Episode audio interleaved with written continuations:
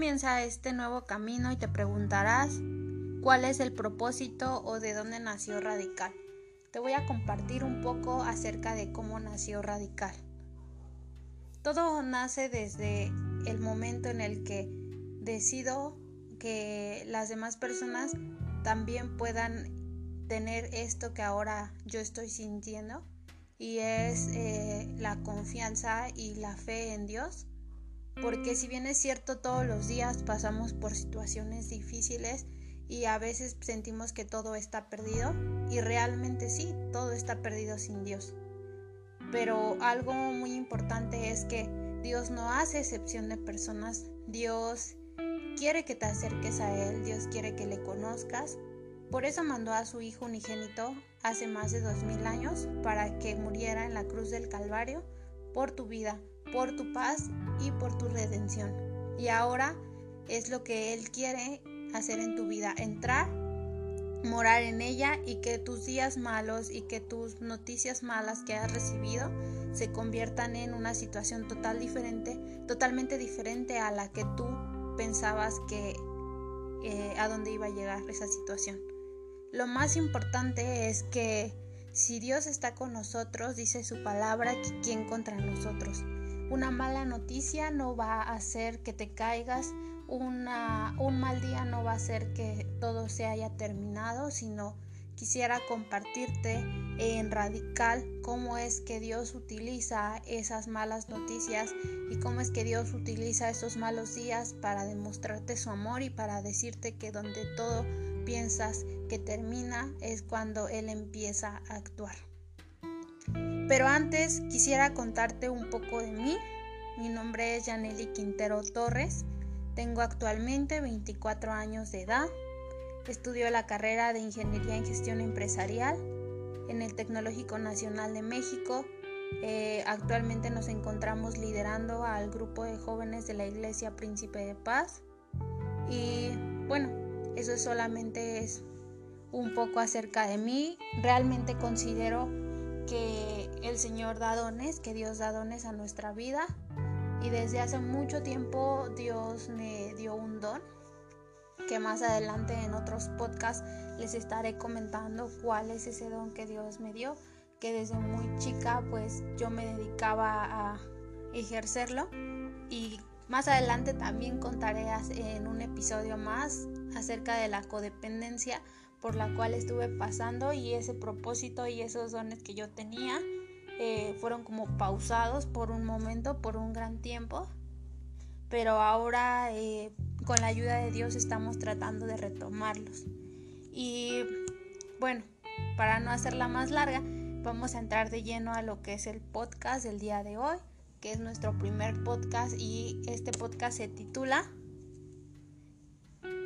Bueno, hay muchas maneras de titular este podcast y dejémoslo en blanco para que ustedes le pongan un tema. Pero bueno, quisiera compartirles un poco en fin, después de tantas palabras por el nerviosismo, quisiera decirles que este podcast para mí es titulado Tu amor hecho fuera el temor. Pero como les dije, dejémoslo en blanco para que ustedes le pongan un título hacia su vida, hacia lo que va a reflejar en su vida. Y bueno, antes que nada quisiera decirles lo que dice ahí en Romanos capítulo, bueno, si ustedes tienen Biblia, quien me está escuchando, si ustedes tienen Biblia, en Romanos capítulo 8, verso 28. Y discúlpenme si tengo algunos errorcillos. Es el primer podcast que hago y la verdad estoy un poquito nerviosa. Pero bueno, vamos a seguir. Si tú tienes tu Biblia, la puedes abrir en Romanos 8, 28, que dice así. Ahora bien sabemos que Dios dispone todas las cosas para bien de quienes lo aman, los que han sido llamados de acuerdo a su propósito. Y yo quiero decirte en esta hora que tú tienes dos caminos.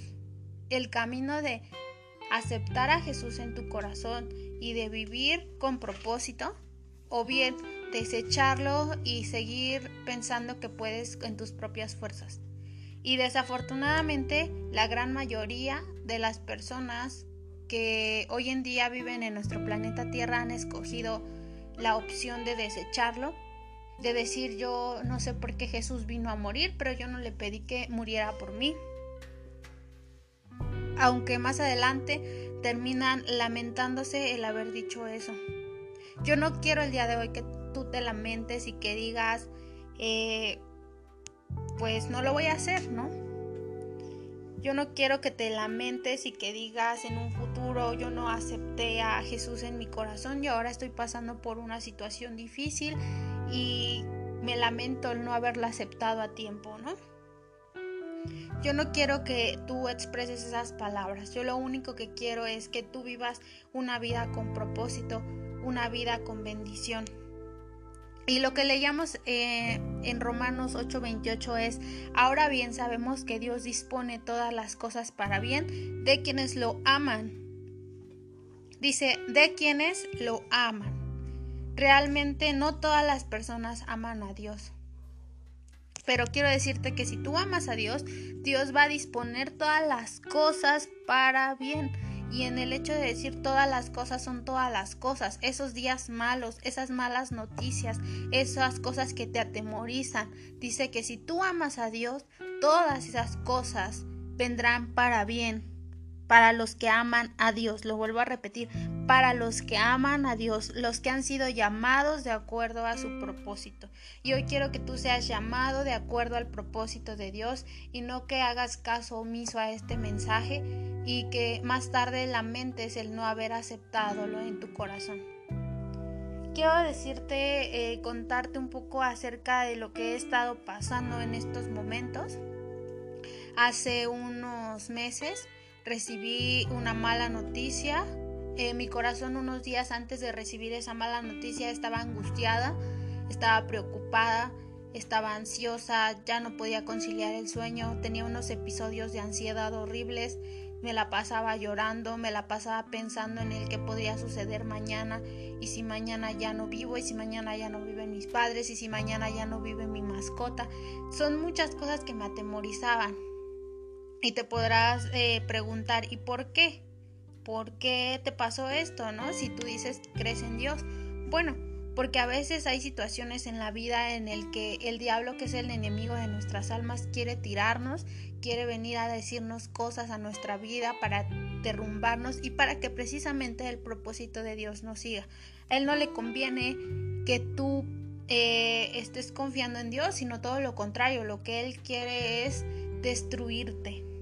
Y eso es lo que trató de hacer conmigo hace unos meses. Después de esto, de esta ansiedad, este episodio de ansiedad, llevé a mi mascota al veterinario porque tenía una infección en sus oídos, otitis, y la llevé al veterinario. Para esto deben de saber que desafortunadamente, y bueno, vamos a decirlo también, eh, Dios utiliza todas las cosas para bien y yo soy una persona insegura y todos los días lucho con esto, con la inseguridad. Siempre estoy al tanto de todo, siempre pienso que si ya salió un granito es porque algo malo va a suceder, siempre pienso como que me pongo bien paranoica y pienso que todo, todo lo que hago o todas las malas noticias pues son malas, ¿no? Definitivamente malas y es el final de todo. Bueno, pues para esto llevé a, mi perrito al veterinario y me dice el veterinario, bueno, ya revisándole sus orejas, me dice, eh, ¿qué es a lo que venía? Y le digo, bueno, yo realmente vengo a todo, porque como les digo, soy una persona insegura. Le dije, yo vengo a que lo revise de todo, porque le saqué una lista de todas las cosas que quería que le viera a mi perro, porque yo todo lo que veo en él me parece como que tiene algo grave, ¿no?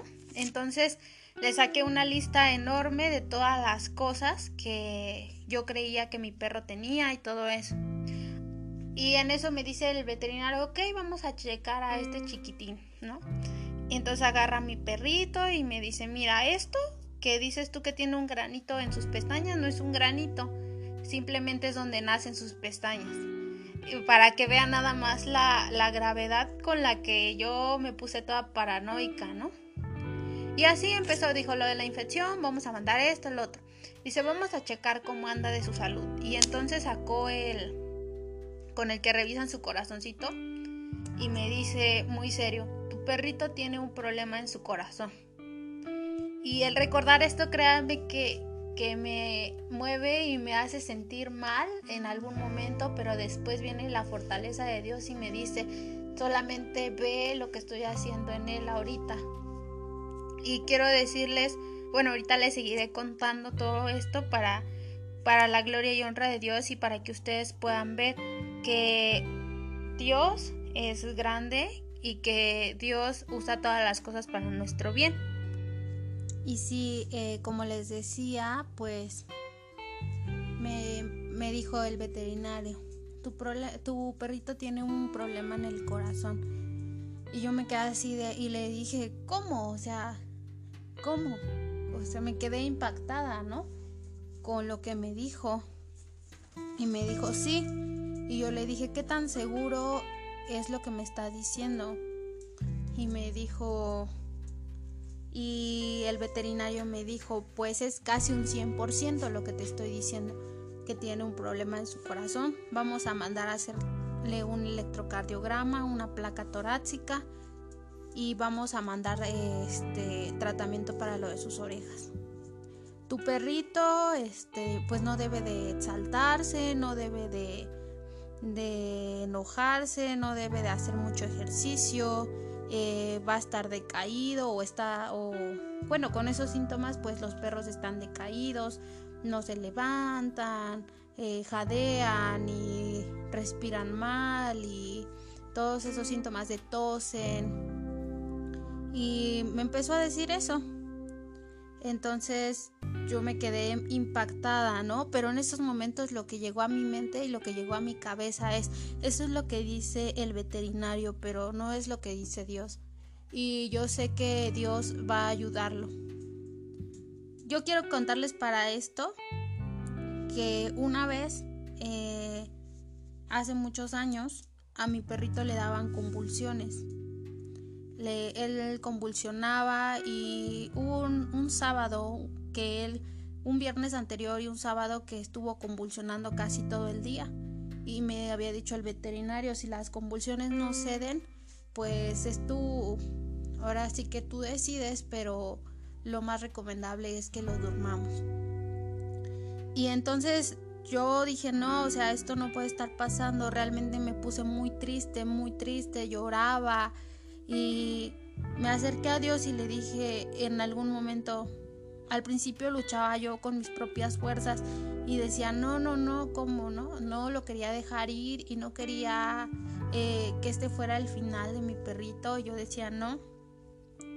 Y me acerqué a Dios y finalmente y le dije, Dios, tú sabes que mi perrito está en tus manos, pero yo no quiero que este sea su final, él es muy chiquito.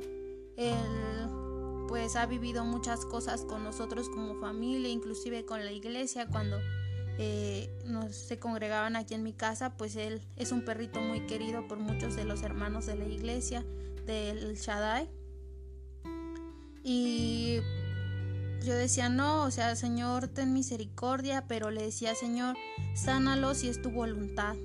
Y si no es tu voluntad sanarlo y si él va a quedar malito y si él va a seguir convulsionando y si él va a tener esos problemas, pues Señor tú sabes, pero prefiero que él no esté sufriendo. Pero si es tu voluntad sanarlo, sánalo. Pero ustedes no saben el dolor de mi corazón al decirle eso a Dios. Realmente fue algo muy triste y tenía un dolor en mi corazón, pero finalmente yo decidí entregárselo a Dios en ese momento con todo el dolor de mi corazón, pero también confiando en que Dios iba a tomar la mejor decisión para mi perrito. Mi perrito ya estaba muy débil de todas las convulsiones que había tenido, estaba tirado en su camita.